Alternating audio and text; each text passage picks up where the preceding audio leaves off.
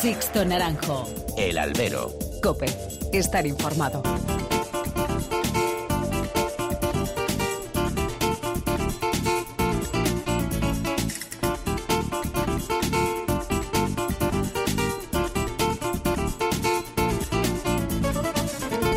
¿Qué tal? Muy buenas tardes. Bienvenidos a esta nueva emisión del Albero, a la cita con los toros que tenéis todas las semanas aquí en cope.es. Han recibido un cordial saludo de quien nos habla de Sixto Naranjo en nombre de todo el equipo que realiza este programa.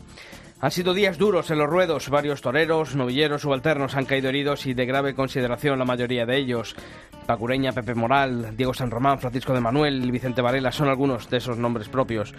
Una realidad que vuelve a poner de manifiesto que aquí, en la fiesta de los toros, todo es verdad y la ética de la gente de luces dota de un valor incalculable a lo que hacen en el ruedo. Frente a ataques exteriores, qué mejor argumento que la verdad de los toreros, que se juegan la vida en pos de una creación artística efímera. La fiesta de los toros no son una película con final feliz. La tauromaquia se sustenta sobre el esfuerzo y la sangre vertida por muchos toreros a lo largo de la historia.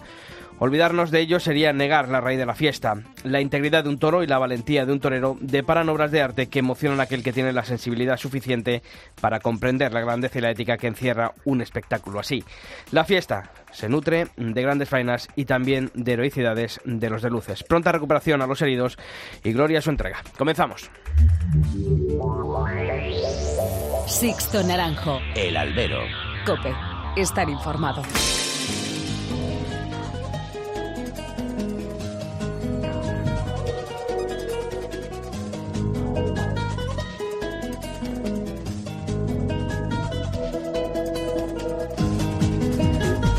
Y antes de comenzar a conocer eh, la actualidad del mundo del toro, tengo que saludar a quien está ya aquí a mi lado, a Julio Martínez Romero, recién llegado, eso nunca mejor dicho, desde Albacete, donde terminaba este lunes eh, su Feria de la Virgen de los Llanos. ¿Qué tal? Muy buenas, Julio. ¿Qué tal, Sisto? ¿Cómo estás? ¿Qué tal ha ido la feria allí con los compañeros de Copa Albacete? Bien, la feria muy bien. Luego ya analizaremos lo que ha pasado en la plaza, pero lo que es la feria, además tú lo has visto, Yo que ti- genial. A ti te he visto por el callejón sin parar, así que ha estado bien. Bueno, pues como decimos, vamos a conocer en forma de titulares los principales temas que ha dejado el mundo del toro durante esta última semana.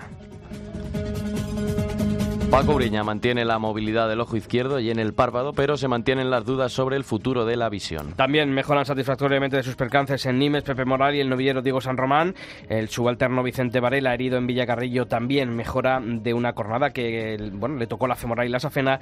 Y el novillero Abel Robles también sufrió un ictus cerebral y ya está en planta recuperándose satisfactoriamente. Diego Ventura se lleva la primera edición del trofeo Iván Fandiño como triunfador de la feria de la Antigua de Guadalajara. El debut con picadores del novillero Manolo Vázquez en Osuna se pospone hasta el próximo 6 de octubre. Y tres festejos compondrán la feria de San Miguel de la localidad pacense de Zafra y en la madrileña de Las Rozas se apuesta por la juventud en un ciclo con un toque muy internacional con toreros de hasta cuatro nacionalidades. Y como todas las semanas hacemos también, vamos a abrir los canales de comunicación a través eh, del mail y de las redes sociales. Os podéis poner en contacto con nosotros. ¿Cuáles son esos, esas vías de contacto, Julio? Pues en el email somos al- albero.cope.es o toros.cope.es. En el Facebook somos www.facebook.com barra alberocope y en Twitter arroba alberocope. Bueno, pues hemos querido asomarnos a esas redes sociales para ver qué se ha comentado sobre ese percance del que hemos comentado. Se está recuperando Paco Ureña, sufrido el pasado viernes en la Plaza de Toros de Albacete. Muchos mensajes que se publicaron bajo ese hashtag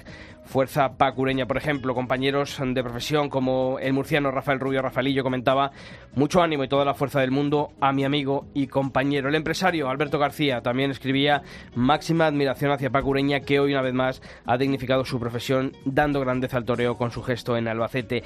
Y también el, el que fuera apoderado de Iván Fandiño, Néstor García, también comentaba en Twitter lo siguiente, estoy totalmente al margen de la actualidad del mundo de los toros, no me interesa en absoluto, pero acabo de leer el terrible percance de Ureña y me ha removido muchas cosas. Ese era el mensaje de Néstor García. Muchísimos mensajes que seguiremos leyendo en un ratito. Sixto Naranjo. El albero. Cope. Estar informado.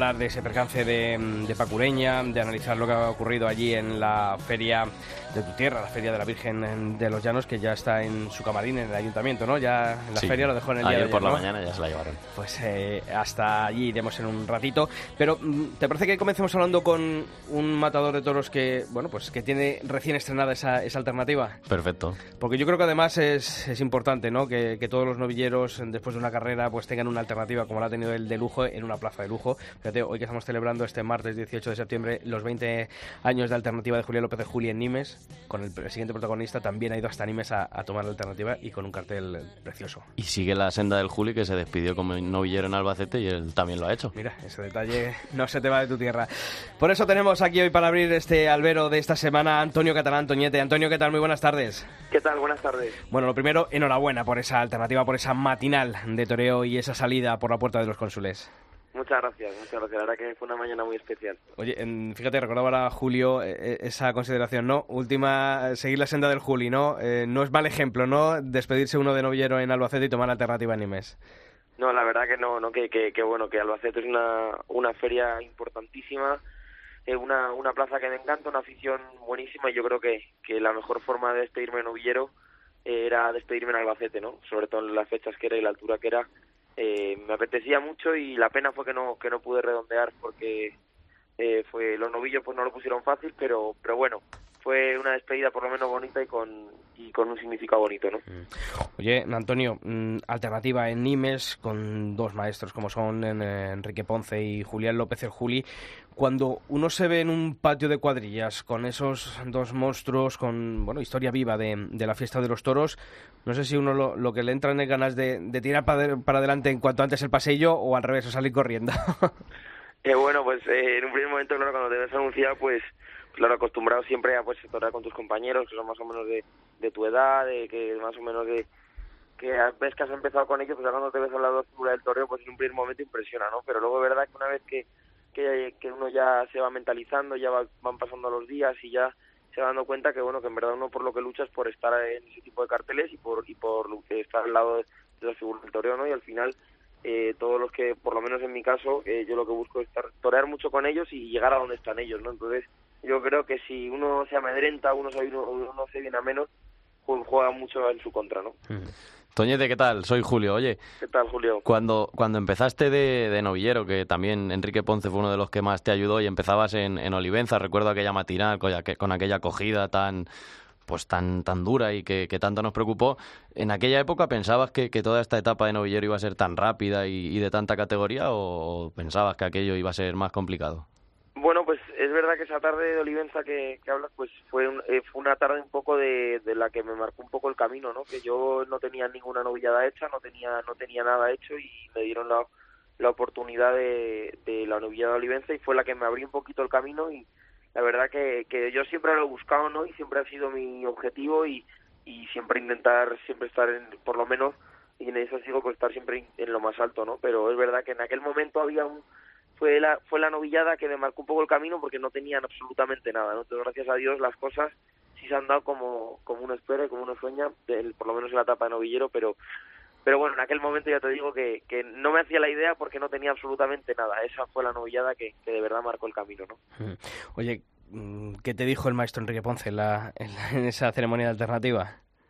Bueno, pues la verdad que fue, fueron unas palabras muy emotivas, ¿no? La verdad que por el, por el cariño que nos tenemos mutuo y la admiración, eh, le conozco al maestro hace muchos años, me ha ayudado, me ha ayudado muchísimo en mis inicios y, y la verdad que fueron unas palabras muy bonitas, ¿no? Y, muy sentidas y, y se las se lo agradezco mucho, ¿no? Porque sin el maestro todo hubiera sido, todo hubiera sido más difícil, ¿no? Que él fue el que en un primer momento cuando yo apenas sabía coger una muleta, pues me guió, me empezó a llevar al campo y, ha sido un espejo y un, un referente para mí siempre, ¿no?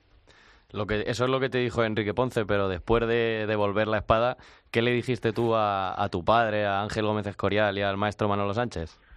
Bueno, pues fue un brindis muy bonito también, ¿no? Porque ellos son los que de verdad han estado al pie del cañón conmigo todos los días, pues y además la coincidencia de la vida, ¿no? Que luego el maestro Ángel eh, de, eh, se ha hecho banderillero y, conmigo, luego yo comencé una etapa con Manolo, con el maestro Manolo, y luego mi padre que siempre ha estado ahí pues incondicionalmente, ¿no? Entonces pues eh, fue un brindis muy bonito, sobre todo porque son las tres personas que son las que de verdad me han marcado el camino, de verdad han estado a mi lado, han luchado todos los días conmigo y, en los momentos, sobre todo lo más importante, los que en los momentos malos, que no son pocos, pues siempre han estado ahí a mi lado y me y han empujado de mí, ¿no? Y la verdad que, fue un brindis muy bonito y muy especial, ¿no? Lo, lo tenía ya pensado los días antes, ya uno siempre piensa cómo va a ser el brindis del toro su alternativa, pero la verdad que se reunió se reunió todo perfecto para que el brindis se, eh, se me ocurriera y, y son las tres personas que, que de verdad han estado ahí, ¿no? Y que lo merecían. Antonio, yo creo que también hay otra fecha clave y sobre todo en esta temporada que es eh, bueno pues tu actuación en la, en la feria de San Isidro ese 21 de mayo con la nollada del Conde de Mayalde, ese diluvio, esa oreja y una actuación que yo creo que a los mm, más indecisos con, con lo que estaba siendo la carrera de, de Antonio Catalán Toñete yo creo que, que tapó muchas bocas, ¿no?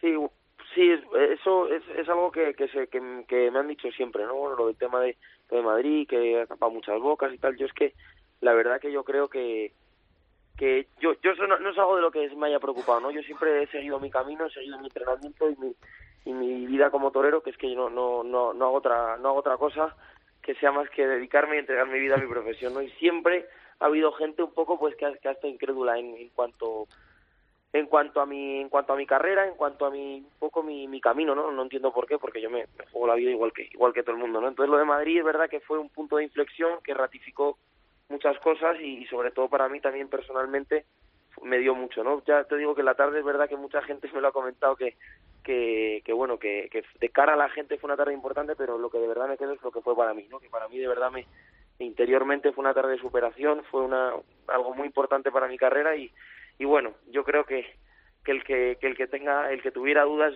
o el que las siga teniendo pues yo seguiré entrenando y entregándome para que las deje de tener no pero yo yo creo que, que he hecho suficiente y de momento para que por lo menos se me respete y, y se me y se me tenga en cuenta no Y ahora ya como, como matador de toros, sobre todo pensando en el año que viene, todos los novilleros que últimamente han estado en tu situación, ¿no? De ser líderes en el escalafón o figuras de los novilleros, salvo Roca Rey, a todos les ha, les ha costado muchísimo entrar en las ferias, entrar en los carteles. De cara al año que viene, ¿cómo, cómo lo plantea? Porque empieza Castellón, Valencia, Sevilla, San Isidro. ¿Quieres ir poco a poco o piensas en, en ir ya directamente a las ferias y tratar de hacer lo que has hecho como novillero también como matador?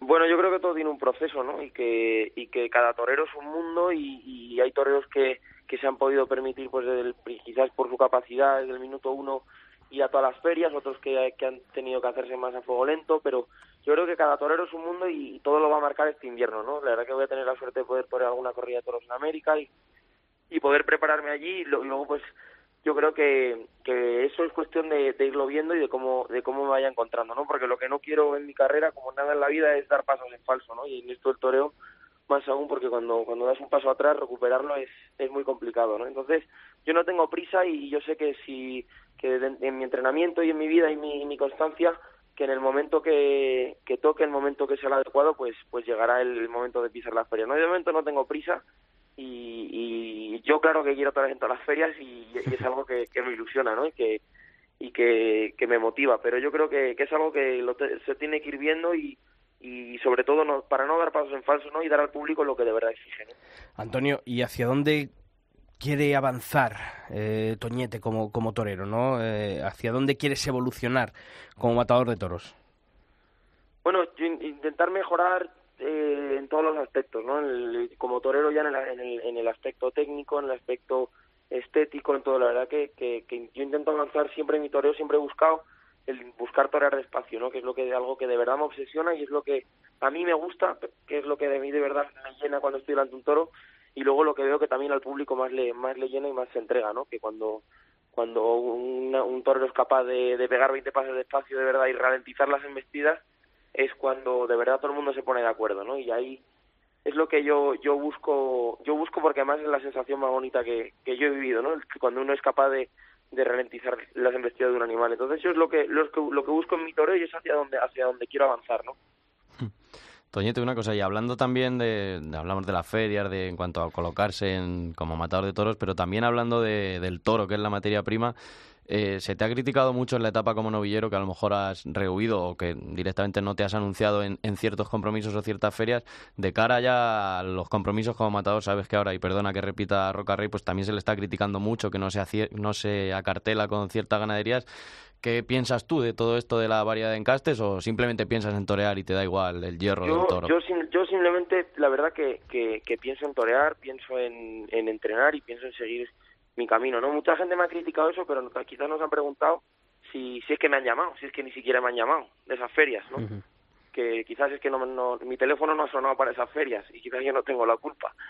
Pero, pero bueno, es algo que, que siempre está ahí, ¿no? Yo creo que la variedad de encastes es necesaria, que hay muchas ganaderías eh, pues muy importantes, históricas y bueno, que, que también hay una, una gran parte del público que, que tiene gran interés, ¿no? Yo creo que el toreo por eso es tan grande, ¿no? Porque hay dentro de lo que son las propias corridas de toros hay hasta distintos tipos de espectáculos, ¿no? Uno mismo ve que, que no es lo mismo ir a una corrida, una corrida de de yo que sé de Miura que una corrida de, Vitorino, una corrida de Juan Pedro, ¿no? Que cada, cada dentro del propio espectáculo es muy variado y también es lo que lo hace que sea un espectáculo muy rico, ¿no?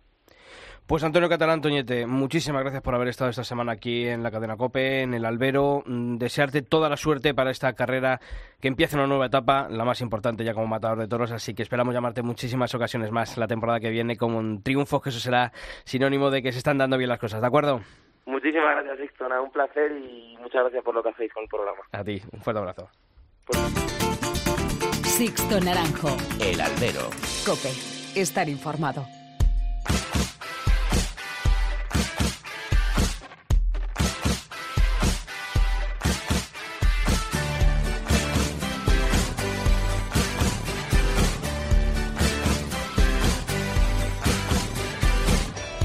Ya sabéis que en nuestra web en cope.es no descansamos ningún día de la semana y que actualizamos la sección taurina. Os la dirección www.cope.es barra toros y la, actualiza, la actualizamos con todas esas noticias que deja el mundo del toro. Y ese repaso a esas noticias más importantes de estos últimos siete días lo vamos a comenzar hablando de una de las ferias celebradas en estos últimos días y que ya tiene triunfador y además con un galardón muy especial, Julio. Sí, triunfador a caballo Diego Ventura que se ha alzado con la primera edición del trofeo Iván Fandiño al triunfador de la Feria de la Antigua en Guadalajara tras las tres orejas que cortó el pasado jueves 13 de septiembre.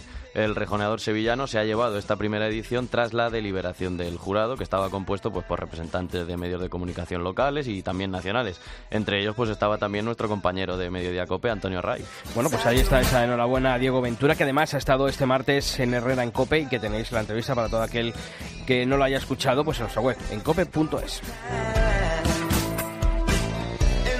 Y se pospone el debut con picadores del novillero sevillano Manolo Vázquez. Pues sí, que además es muy esperado, el debut del nieto de nada más y nada menos que Manolo Vázquez. Estaba prevista para este pasado sábado en la Plaza de Toros de Osuna, pero se ha aplazado al próximo 6 de octubre por problemas administrativos. Entre comillas, ¿no? Entre comillas. Según ha informado la empresa Viento Bravo, se mantiene el mismo cartel en la que harán el paseillo los diestros Pepe Luis Vázquez y Javier Conde y los toros serán, toros y novillos en este caso, serán de Alba Real. Y con el final de la temporada llegan los últimos carteles, entre ellos los de la Feria de San Miguel en Zafra. La empresa Ruedo de Olivenza, que es la perteneciente a la Fusión Internacional por la Tauromaquia, la FIT, presentó un ciclo que tendrá estas combinaciones. Empezará el sábado 29 de septiembre con toros de Zalduendo para Enrique Ponce, el Juli y Ginés Marín. Y el día siguiente, domingo 30 de septiembre, los toros y novillos serán de Fermín Borquez para Joao Maura, Fermín Borquez, Pablo Hermoso de Mendoza, Miguel Moura, Guillermo Hermoso de Mendoza y Pablo Domecq. La feria se completa además con una novillada en una clase práctica que será el martes 2 de octubre. Y de la Feria de San Miguel de Zafra a la Feria de San Miguel de las Rozas, aquí en Madrid. La empresa Lances de Futuro en este caso ha dado a conocer los carteles de un abono que se compondrá de dos corridas de toros. Los carteles son los siguientes. El domingo 30 de septiembre serán los toros de José Vázquez, los que lidien José Garrido, Joaquín Galdós y Álvaro Lorenzo. Y el lunes 1 de octubre, de, 1 de octubre perdón, serán los de Torre Estrella los que van a matar Juan Bautista, Paco Ureña y Luis David Adame. Y nos volvemos a sumar a esas redes sociales para seguir recogiendo vuestros mensajes con el hashtag Fuerza Paco Ureña. María Robles, por ejemplo, nos decía que ojalá pueda recuperar la visión, pero lo fundamental es que podamos seguir disfrutando de Ureña en los ruedos. Carlos Rubio cree que este percance hará aún más fuerte al torero murciano. Y Santiago Sastre comentaba que ahora estoy seguro de que Ureña llegará a ser figurón del toreo. Pues ya sabéis, Almodilla, Fuerza Paco Ureña. Os seguimos leyendo.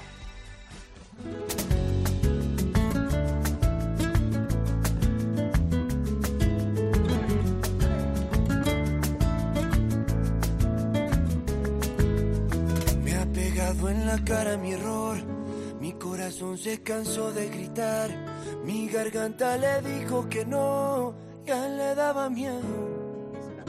Preferí ser tu amigo y callar, evitarte no me funcionó. Y cuando otros quisieron llorar, yo te amaba por dentro. No hay nada que yo pueda hacer, solo me queda hechizarte. A ver si logro atraparte. No es una opción olvidarte.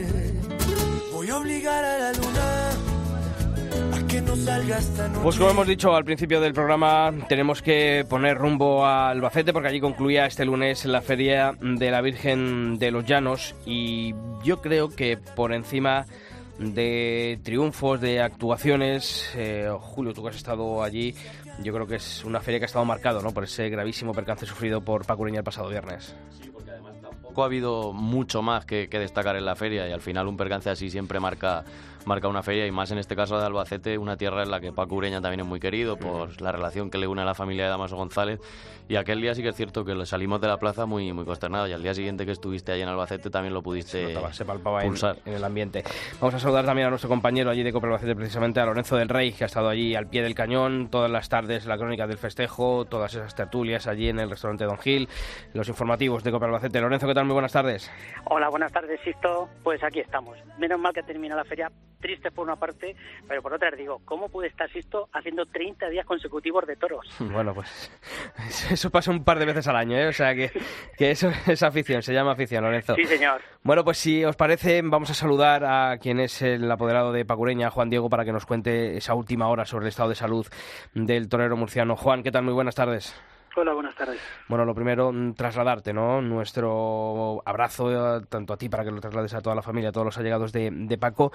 Y bueno, no sé si viendo las cosas un poquito con más optimismo después del parte médico emitido en el día de ayer, este lunes, por parte de, bueno, pues del servicio de, de asistencia que está, bueno, pues velando por la salud de, de Pacureña, o manteniendo todavía también eh, las cautelas, ¿no? Necesarias absoluta prudencia, ¿no? Eh, evidentemente que esas noticias positivas dentro de, como digo, de, la gravedad de los daños, pero que, tampoco ellos esperaban eh, que el globo ocular esté respondiendo bien a la intervención y, y, bueno, pues todos los avances que va teniendo son muy positivas y, empujan a toda la esperanza que tenemos, sobre todo en, que se, se recupere lo antes posible, ¿no? Uh y por lo demás, pues como te digo, absoluta prudencia y, y ver cómo, cómo evoluciona tanto el hematoma como la inflamación y poquito a poco pues ir, ir viendo qué, qué hay debajo. ¿Cuál es el estado de ánimos de él, eh, más allá de, de, la lesión en el ojo?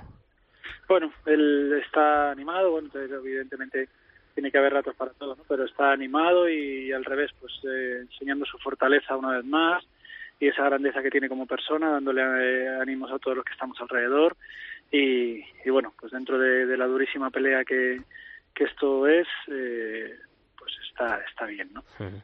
Él estaba en el Hospital General, ¿ha sido ya trasladado, como se comentaba, al, al Perpetuo Socorro?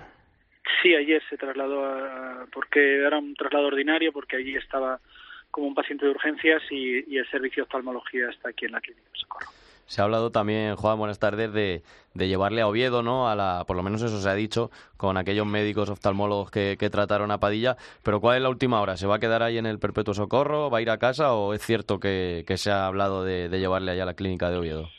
Como digo en todo lo que vengo comentando, absoluta prudencia, ¿no? De momento no se puede, no se puede mover, él está con medicación intravenosa y, y, bueno, pues todo el mundo quiere correr mucho con las cosas y si es verdad que estamos en contacto tanto con él, con, con el doctor Fernández Vega como con algún doctor más que se han interesado, pues por cercanía, por amistades, por, por gente que le tiene mucho cariño, pero en principio nuestra, nuestra primera eh, necesidad es que él esté bien, que no haya ningún tipo de complicación en la intervención, que no corramos riesgos que no sean imprescindibles y, y eso significa pues estar aquí unos días por lo menos. ¿no? Mm, Porque sobre todo ahora lo que hay que tener es prudencia, olvidarse ya un poquito ¿no? de, de la temporada y, y sobre todo no centrarse en el estado de salud de, de Paco. Absolutamente, ¿no? Ahora mismo para todos lo, lo único que, que interesa y la única meta que tenemos es que Paco se encuentre lo mejor posible y que, y que el ojo reaccione también lo mejor posible, nada más. Después del percance, Juan, tuvisteis ahí un, un pequeño rifirrafe que puede ser entendible, ¿no? En el que tú le decías que, que se pasase a la enfermería, a la enfermería inmediatamente y él quiso seguir, seguir delante del toro. Con el paso ya de los días, ¿se ha, podido saber si el hecho de que se quedase toreando le pudo perjudicar a, a la salud del ojo o todavía no se sabe si aquello tuvo que ver? No, desgraciadamente el, el- la lesión que tenía pues no, no le ha implicado el tiempo, ¿no? Lo único que, que él pues tiene esa manera de, de ver la vida, de ver el- su profesión, tiene un compromiso absoluto con ella y con el toro y, y entendía que podía y, y quería tirar para adelante y así lo hizo, aunque para todos consideráramos que era una locura, ¿no? Estar, de hecho algunos médicos nos han comentado eso, que, que, que le parece imposible que se haya mantenido de pie y pero bueno es una muestra más de como digo de la fortaleza de la entereza y de y de la manera de afrontar su profesión que tiene Paco Pues Juan Diego, muchísimas gracias por atender, como siempre, la llamada de la cadena COPE del programa El Albero. Seguimos en contacto y, sobre todo, no trasladarle a Juan ese abrazo desde, desde nuestra parte, porque seguramente esto, bueno, pues ojalá, ¿no? Dios quiera, bueno, pues quede pues en ese recuerdo, en ese mal recuerdo de una tarde de Albacete y, sobre todo, lo que queremos es ahora tranquilidad, como decimos, y ya habrá tiempo de verle en el ruedo. Un fuerte abrazo, Juan. sí ojalá muchísimas gracias a vosotros y eh, pues trasladar ese agradecimiento tanto de Paco como de la familia por las increíbles muestras de cariño de, de todo el mundo pendiente. No damos atendido el teléfono de llamadas de mensajes eh, pues empujando manteniendo toda su fuerza. A los hospitales que nos están tratando fenomenal la verdad a los médicos que están poniendo todo dentro de lo difícil que es pues pues muy fácil. Y en especial me, me pide Paco trasladar un, un abrazo fuerte al maestro Padilla que ha estado muy muy muy pendiente de él y que evidentemente pues en estos momentos es un apoyo incondicional y, y que a, y que a Paco pues, le sirve muchísimo. Un fuerte abrazo, Juan. gracias un saludo para todos Lorenzo, es espectacular, ¿no? Cuando uno escucha hablar y sobre todo lo que le ocurrió y, y lo que decía Juan, ¿no? Eh, Quedarse en el ruedo, eh, los dolores que, que tuvo que, que sufrir o que padecer en esos minutos. Pacureña, mm, mejor no ponerse la piel de nadie, ¿verdad? Nosotros, eh, tanto Julio como yo, que estamos él más cerca en el callejón, que lo vio más cerca, yo en el tendido, cuando le, le golpea el, el pitonazo, suelta el capote, eh, suelta, eh, salta las tablas y luego ve lo que vuelve al ruedo y ver el, el ojo, la cara completamente amorratada como si fuese un boxeador. Y vale, además eh, es que era increíble. Luego las imágenes que te iban llegando por televisión eh, que decían fíjate que capturas donde está el pitonazo. Y decir no solo que permanece en, en pie y hace faena, sino que se tira a matar en repetidas ocasiones y siempre está intentando matarlo por alto. O sea, es decir, para mí yo me quito el, el sombrero y de verdad que es que es increíble. La verdad es que yo lo decía, Paco Ureña eh, son motivos para creer en los héroes y es que los toreros son héroes de verdad. ¿eh? Sí, efectivamente. Y, y sus ángeles de la guarda son, son los doctores. En este caso tenemos que saludar al doctor Pascual González Masegosa, que atendió allí en la enfermería de la Plaza de Toros de Albacete a Pacureña. Doctor, ¿qué tal? Muy buenas tardes. Hola, ¿qué hay? Buenas tardes, ¿qué Bueno, tal? eh, acabamos de hablar hace nada, escasos dos minutos con, con Juan Diego, nos hablaba de, de prudencia, eh, pero bueno, dentro de la prudencia mm, no sé si hay que cat- catalogar de, de positiva esa evolución que está teniendo, ese parte médico que se emitía en el día de ayer en el que se decía que le- la movilidad del ojo y del párpado se, se mantenía y no sé si eso es buena señal o no es buena señal, doctor. Hombre, todo lo que sea cualquier mínimo avance, digamos que es una señal, más que buena señal, es una señal menos mala, ¿sabes? Porque hay que seguir siendo muy prudentes con la situación de su ojo. Hombre, es verdad que en un principio la primera impresión que había es que a lo mejor incluso había que nuclear el ojo. Entonces, después de un esfuerzo que hicieron los oftalmólogos de una operación muy brillante por el servicio de oftalmología de Albacete, hay que reconocerlo desde el principio y muy minuciosa, pues consiguieron conservar el ojo y bueno, pues la exploración que le hicieron ayer, la exploración que le han hecho hoy, pues parece ser que la motilidad del ojo pues es, está funcionando bien, se desplaza bien hacia los lados y al igual que la de los párpados, porque no solamente muchas veces el ojo, si hay una lesión de un nervio que es el que permite que abre o cierre el párpado, pues aunque se recupere el ojo se queda uno sin vista, ¿sabes? Porque se queda caído. Entonces, eso es un principio, son noticias menos malas. Los oftalmólogos, que es a lo que yo me tengo que referir, porque yo, claro, de oftalmología, pues no, no soy especialista en ello, entonces son muy cautos y muy precavidos. Ellos dicen, bueno, no hay infección, hay motilidad del ojo. Quizás parece, si no, si en los próximos días no aparece ningún retroceso y nada, pues parece ser que a lo mejor lo que es la motilidad del ojo, la conservación del ojo se pueda lo se pueda mantener. Lo que ellos tienen todavía serias dudas, porque entre otras cosas, de momento no pueden saber es la visión del ojo. Ellos saben que tienen unas lesiones muy importantes, que las posibilidades de la recuperación de la visión son muy, muy, muy, muy pequeñas, pero que si hay algún mínimo de esperanza, alguna cosa, pues hasta que no pasen todavía bastantes días, que ceda todo el hematoma, toda la inflamación del todo, pues no pueden valorar. Ellos están haciendo las pruebas día a día y entonces de momento eso es lo que están, bueno, tranquilos, es en, la función, de, es que el ojo está ahí. Eso es lo que ahora mismo es lo único que podemos decir que sea un poquitín positivo. Pascual, ¿qué tal? Buenas tardes. Eh, cuando Paco Ureña entra en la enfermería, ¿hasta qué punto vosotros pudisteis hacer, algo? Porque, como has dicho, estas heridas no son las propias, ¿verdad?, de la cirugía taurina. Sí. Bueno, nosotros, la misión del cirujano taurino es procurar resolver todo lo que puede en la enfermería. Entonces se pueden dar tres tipos, tres, bueno, tres situaciones diferentes. Una, pues la jornada habitual de siempre, que normalmente en el 90 y muchos por ciento de los casos se resuelve en la enfermería. Luego esas jornadas graves que pueden ser vasculares, que pueden ser torácicas o abdominales, que entonces no se pueden resolver en un principio en la enfermería y hay que coger y hacer una cirugía que nosotros llamamos de control de daños, que es hacer lo imprescindible para salvar la vida y luego evacuarlo por una segunda intervención en un centro ya de mayor entidad y luego esas jornadas que son estas escasísimas que existen en las cuales no podemos hacer absolutamente nada porque son específicas de una especialidad que, que no está en la cirugía turina, claro. Si nos pusiéramos así, teníamos que estar en las enfermerías por 40 o 50 especialistas diferentes para una herida que a lo mejor se da una vez cada muchísimos años. Entonces, la misión de la enfermería es acondicionarlo. Si tiene dolor, quitarle el dolor. Ya le pusimos una primera dosis de corticoides elevada para que empezara a hacer efecto sobre la inflamación y una primera dosis de antibiótico para que se para evitar la infección.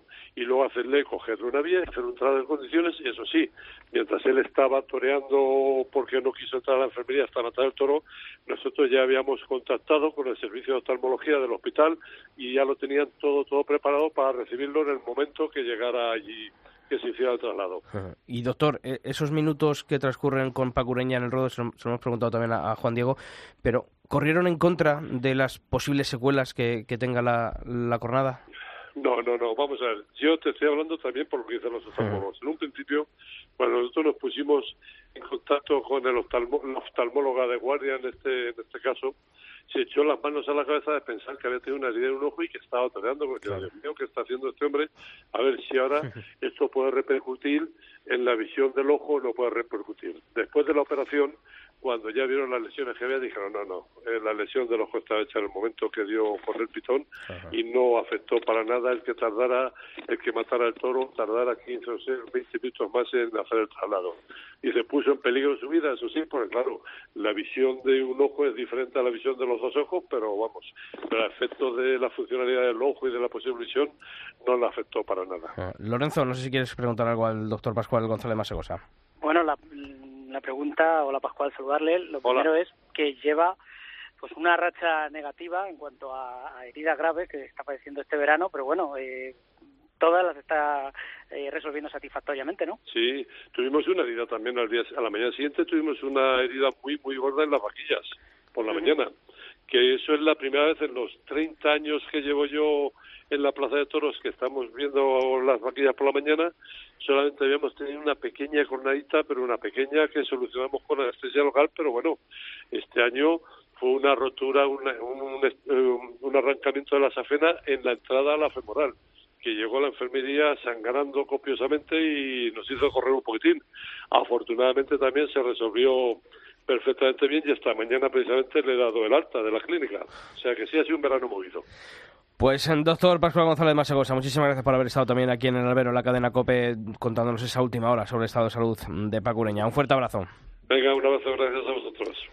Bueno, chicos, eh, eso ha sido conocer, ¿no? Lo, lo, que la nota más negativa que ha dejado la, la feria de, de, Albacete, pero mm, yo os tengo que preguntar, vosotros que habéis estado todos los días allí en la Plaza de Toros eh, de Albacete, Notas positivas, vamos a ver, ¿con qué os quedáis de, de esta feria? Bueno, por ponerle una nota, tú, Julio, ¿qué, ¿qué, nota le pondrías a esta feria de la Virgen de los Llanos este una, año? Una nota numérica siempre es difícil, ¿no? Poner, digamos claro, yo, por eso te lo pregunto, claro. Yo creo que eh, aprobado, pero con suficiente. Cinco y medio. Quizá los toreros son los que tienen el notable y la empresa sobre todo en cuanto al, al, juego de los toros, ¿no? Pues también teníamos el antecedente de la feria del centenario del año pasado, que fue una feria de nota muy alta y también era difícil repetirlo, ¿no? Y teniendo eso en la mente es, es complicado, pero yo creo que en, en, general los toros no han acompañado, pero los toreros yo creo que han estado a la altura y, y destacar los toreros de Albacete, ¿no? Porque de las ocho puertas grandes, cuatro son de, uh -huh. de toreros de Albacete y muchos de ellos desconocidos para, para el gran público, incluso para, para muchos aficionados también, uh -huh. eso es a destacar. Lorenzo, nota.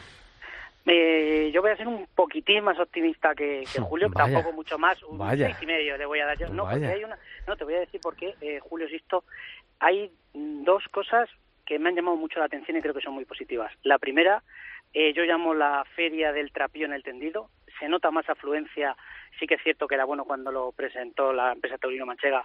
Yo puse que era un abono con menos fisuras. Creo que eso ha repercutido positivamente en un mayor número de espectadores a la Plaza de Toros. Y luego también una cosa muy interesante. Yo creo que sobre todo la presidencia en esta Plaza de Toros ha sido más firme, sobre todo la, la nueva presidenta Genoveva Armero que se que debutaba en sus nuevas funciones presidenciales, no concediendo segundas orejas que hace no demasiado tiempo se concedían y luego los propios toreros, es que, eh, que, te lo puedo decir, Julio Sisto, lo, ha, lo han reconocido luego, Rubén Pinar, José Serrano lo han dicho, dice, es que no me han concedido la segunda oreja y ha acertado la presidenta, o sea que eh, lo hemos dicho muchas veces, yo creo que eso eh, para el futuro, para mantener la categoría y la seriedad, y si se hacen buenos carteles, mmm, repercute hacia el futuro positivamente. Eso sí, coincido con Julio, desigualdad en la presentación. Ha habido corridas magníficamente presentadas como la Miro y la Quinta, y luego ha habido el todo el lío de corrales de Daniel Ruiz, eh, desigualdad en Torre Alta, ayer la corrida de Paladino estuvo mal presentada, pero en cuanto a juego fue un desastre. Eso tiene que mejorarlo la empresa sí. en cuanto a presentación de las corridas. Pero, mmm, y volviendo un poquito a lo que ha sido, aunque ahora retomemos el, el tema toros, eh, mm. yo quiero hablar, y para bien, ¿no? De, bueno, no sé si al final, bueno, pues es trabajo de, de la empresa, pero pero Albacete es una envidia para cualquier otra plaza y cualquier otra empresa en este mes de septiembre, porque bueno, hemos visto ferias, eh, eh, pues mm, esas del cereal de, Castilla, ¿no? Como Salamanca, como Valladolid, en las que, bueno, pues oye, al albur de las figuras ha habido buenas entradas, pero luego ha habido otros festejos de, con entradas más, mmm, bueno, pues más mediocres, ¿no?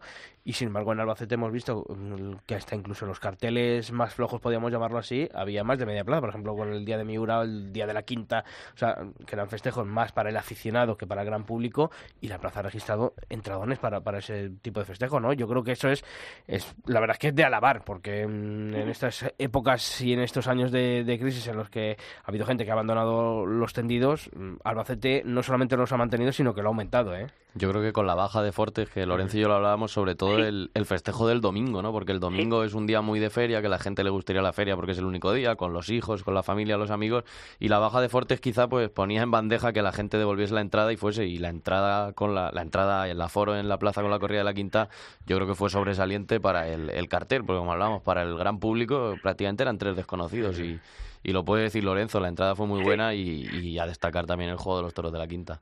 Oye, polémica ganadera, Daniel Ruiz. ¿no? Yo creo que eso marcó el, el devenir de, de, la feria. Hubo muchísimos comentarios en, la, en las redes sociales y lo mismo que hablábamos para unas cosas a la empresa, yo creo que en ese aspecto eh, faltó transparencia. Mucha, mucha. Faltaron explicaciones. Eh, yo creo que lo que era una pequeña bola de nieve el día anterior fue creciendo, fue, creciendo, los 22 Togui no se decía, pero ¿qué pasa? Es decir, eh, la corrida porque no está 24 horas, aquí nadie sale a dar explicaciones, es lo que dices tú, Sisto. Yo creo que la, que la afición se ha visto en los tendidos, yo creo que la ciudad de Albacete, yo creo que todos los medios de comunicación que eh, estamos todos los días informando, y es verdad, eso genera en Albacete y poniéndose foco en la información taurina. Creo que si- nadie dio ningún comunicado y nadie dio una explicación, excepto ya al final. Bueno, sí es que parece que no salen los cabestros porque ha habido un problema ahí. No, no, no, no, no. O sea, menos mal que estaba, que estaba la informando, Hmm. Julio, sí, esto tú también, para contar que bueno, que había un problema, había un, un brote de tuberculosis de una vaca de Daniel Ruiz y había que hacer unas medidas sanitarias extraordinarias y por eso no estaban los, los toros antes. O sea, ¿por qué no salen a, a explicar eso y decir, pues mira, ha pasado esto, los toros se van a lidiar y se va a hacer la corrida? O sea, ese oscurantismo yo creo que no es nada beneficioso para la fiesta de los toros. Y luego también lo que nos pasó Lo- Lorenzo con, con Daniel Ruiz, ¿no? Porque al Ah, bueno, ganadero, el mismo día en que, que saltó el rumor, pues como yo creo que es nuestro deber de los medios, pues fuimos a preguntarle, ¿no? Fuimos directamente a la fuente, oye Daniel, nos ha llegado esto, ¿qué pasa? No, a esa pregunta no voy a contestar, entonces también no podemos... Yo creo que con, con- respondiendo así, yo creo que lo que hace es eh, Sí, no, acrecentar es los sembrar rumores. más duda y, y echar más Claro. mierda, ¿no? Sobre, dicho así, claro, ¿no? Sí, sí. Rápido y claro, pues dejar más sombra de dudas so- sobre un aspecto que, bueno, que oye, que no, que no es la primera ganadería que, que bueno, pues se le retira la carta verde. Peñajara y este Peñajara, año en- efectivamente. en Ceniciento. Pues oye, no Claro. pasa absolutamente nada. Lo que pasa es que, bueno, pues tienen cierto miedo a, a esa transparencia o, o, bueno, o mala conciencia por otras actuaciones que les hace llevar, bueno, pues También. a pensar, a temer que, que les puede caer cual... No, no, no, oiga, si, si aquí cuanto más claro se expliquen las cosas, mejor. Mejor para ellos, mejor para el espectáculo, mejor para la tranquilidad de todo el mundo y sobre todo para, para el que paga una entrada por, por ver un espectáculo como el taurino, que, bueno, pues que sepa todos los condicionantes que rodean a, a una corrida de, de toros. Oye, otra cosa, eh, en cuanto volviendo y siguiendo un poquito con el, con el tema toros. Ha habido ganaderías que se han ganado la repetición, pero hay otras que también, yo creo que sobre todo mm, vamos a coincidir con la de Alcurrucén, que pese a ser la, por la ganadería de la empresa, pero sin embargo en Albacete y por lo que me contáis, todos los años pincha. Es que Julio tiene, te puede dar la- las cifras que las tiene, son 46 toros, ¿no, Julio? 43 toros 43. de Alcurrucé, pero es que novillos creo que son también 42 novillos del 42. Cortijillo y Lozano Hermanos, que en total suman más de 80 animales y de ellos nos acordamos como buenos de ninguno. Luego hay faenas sueltas y animales que se mueven, pero ninguno que, que haya dado el nivel de lo que se espera de esta ganadería. Y no solo eso, sino cuanto al juego, sino a la presentación. El año pasado, bueno, fue correcta, anotamos Julio, pero este año otra desigualdad que da una sensación de limpieza de corrales. Es decir, vamos a ver, eh, es la ganadería de la Casa Lozano, es la plaza de la que la tiene arrendada la Casa Lozano, y tienen que traer eh, no te digo que traigan la cabeza de la camada, pero sí de lo más selecto que tengan, porque para eso es su plaza. Y yo creo que la afición de Albacete se merece una presentación mejor. Julio, yo creo que necesita descanso en Albacete, tanto al Currucén como al Cortijillo y Lozano, hermanos. Lo contrario será una tomadura de pelo. Siento decirlo así, ¿eh? Yo creo que en eso hemos coincidido todos. Oye, mm, también lo habéis comentado hace unos minutos. Los nombres propios de esta feria de Albacete han sido los toreros de Albacete. Y eso es una, una buena señal, ¿eh? Muy buena. Eh, sobre todo, empezando el novillero José Fernando Molina, que causó una grata impresión, junto con el matador de toros Diego Carretero, Andrés Palacio, Rubén Pinar, sexta puerta grande consecutiva en Albacete, triunfador numérico de la feria por tercer año consecutivo. Yo creo que los toreros, Sergio Serrano también. Eh, yo creo que los toreros de Albacete han estado entre correctos y sobresalientes, cosa que es una gran noticia. Hombre, no entre correctos y sobresalientes hay muchos matices. Bueno, por eso te digo que tampoco te voy a ha poner... sido pero del quiero 5 decir- al 10. pues, pero te quiero decir que ninguno ha sido nada catastrófico, que en principio con, con el poco baje que tienen, lo normal, o sea, eh, todo apuntaba a, pues ha estado fatal, pero todos han dado la cara y han cumplido el expediente, cosa que es que nos alegra, con, con matices, evidentemente. Eh. Y Sergio Felipe, que se lo ha dejado Lorenzo, el novillero de. Arcadozo, que lleva cinco años sin ponerse el vestido y estuvo cumbre. Ayer lo hablábamos ahí en Albacete. No estuvo ni en novillero, que muchas veces se les exige que los novilleros estén eso en novilleros, y a muchos se les critica que parecen matadores ya. Pues él sencillamente estuvo en torero. Bueno para novillero, bueno para matadores y sobre todo bueno para el público y para el aficionado, y esperemos que, que volvamos a verlo. Lorenzo. Eh, en cuanto a los de Albacete, yo me quedo la faena que vimos ayer, si esto lo comentaba, lo comentaba con Julio, yo para mí, Alejandro Talavante, eh, y, y sabéis que yo eh, suelo ser bastante comedido, ¿no? Decir, bueno, tranquilidad, no lancéis las campanas al, eh, al aire, ¿no? Ni al vuelo, ni tal, no, no. Ayer, ta- ayer Alejandro Talavante bordó el toreo de verdad, ¿eh? O sea, les invito a todos a todos los oyentes de COPE a que se metan en internet, eh, lean la crónica, pero aparte de leer la crónica, lea, vean de verdad los vídeos, ¿eh? El Magníficamente. vídeo está en la web nuestra, en cope.es barra toros, junto a tu crónica. Ese Talavante lo borda pese a parlaré, que lo tengo aquí delante. Está el, el vídeo encabezando la, la crónica y lo, y lo pueden ver, ¿no? Con ese toro, no sé si era sardo, ¿no? De, de Parladé. Precioso, precioso. Precioso. Y, y ma- marcó, marcó distancia, ¿no? Y, y, y además es que Talavante, pues no sé si he leído también en algunos sitios que, que estaba un poquito arreado, no sé si por su situación actual, pero no sé si cómo lo viste vosotros, si, si se le dio un- ese pelín de, de arrebato por, por tener que demostrar, bueno, pues que, que no está, que está siendo postergado injustamente de, la, de las ferias de, de mitad de temporada para adelante. Y se le veía más feliz, porque lo veías en el callejón y sabes que Talavante es un, un tipo así barroco, raro, y era iba feliz.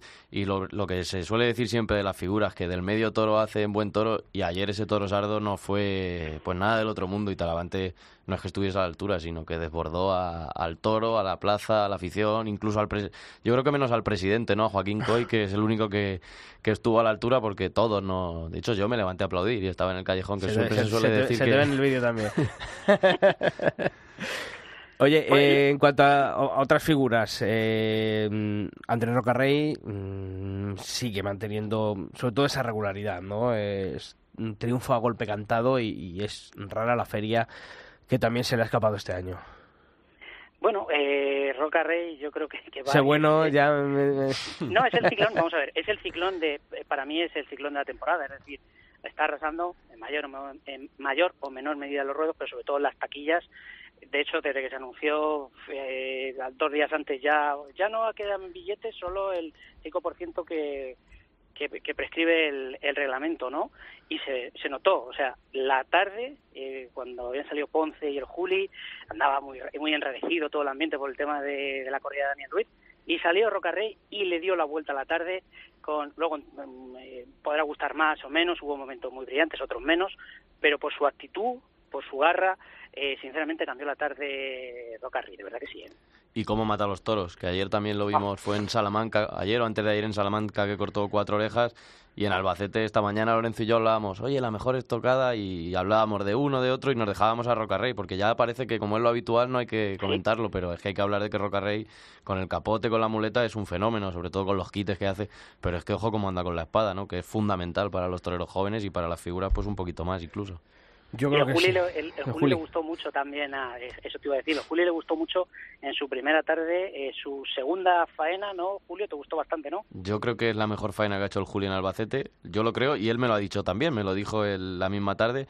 Y bueno, es que yo creo que se acaban los calificativos para, para Julián López del Juli, por lo menos así lo veo yo. 20 años, siguiendo haciendo referencias a nuestra web, eh, pues hoy tenemos bueno pues una colgada una estadística de Julio López de Juli en estos últimos 20 años, eh, que además la ha realizado nuestro buen amigo Carlos Crespo de datoros.com en la que bueno pues se puede ver no todo lo conseguido en estos 20 años de alternativa que precisamente celebra pues este martes 18 de, de septiembre 20 años ya de esa alternativa de manos del maestro José María Manzanares con Ortega Cano en la plaza de toros mm, de Nimes bueno muchachos que ha sido un placer que me lo pasé muy bien con vosotros estos eh, dos sábados que he estado allí por Albacete con, con vosotros Lorenzo te queda Munera ¿no? ¿hay algo más por allí por Albacete? Bueno, nos queda el eh, Gin, también nos queda Julio, y también nos queda el 12 de octubre ir a ver a Rubén Pinar en las ventas con partido de resina. Esa fecha también la tengo en el, en el calendario. pues ahí os recibiré si Dios quiere ¿os parece? ¿Con una larga cambiada o no? Mm, de rodillas Ay, ay. Lorenzo del Rey, compañero amigo, un fuerte abrazo y muchas Un gracias. fuerte abrazo y valor y al toro, como siempre, hombre. Y para ti otro. Bueno, Julio, nosotros eh, volvemos el martes que viene, porque bueno, esta semana está tranquilito, solamente ya comienza este martes la feria de San Mateo en Logroño, que es otro puerto de, de montaña importante de este mes de septiembre, en el que también se lidia un toro pues muy parecido en cuanto a trapío a, a Albacete. Y con la feria de otoño ya en el horizonte también. ya nos queda mm, nada, mm, este fin de semana, ¿no? El siguiente, ya el eh, viernes 26, me parece que es. Comienza- y Adolfo, ¿no? Talavante y Adolfo, Ojo. efectivamente. queda por saber quién será el sustituto de de Pacureña en el cartel inaugural, en esa corrida de Victoriano mm, del Río, seguramente bueno, pues será alguien a la altura de, de ese cartel y de esa situación. Hasta la semana que viene, Julio. Igualmente, Sisto. Y a todos vosotros ya sabéis que la actualidad del mundo del toro continúa los siete días de la semana en nuestra web, en cope.es barra toros. Y nosotros, aquí en el albero, volvemos el próximo martes. ¡Feliz semana!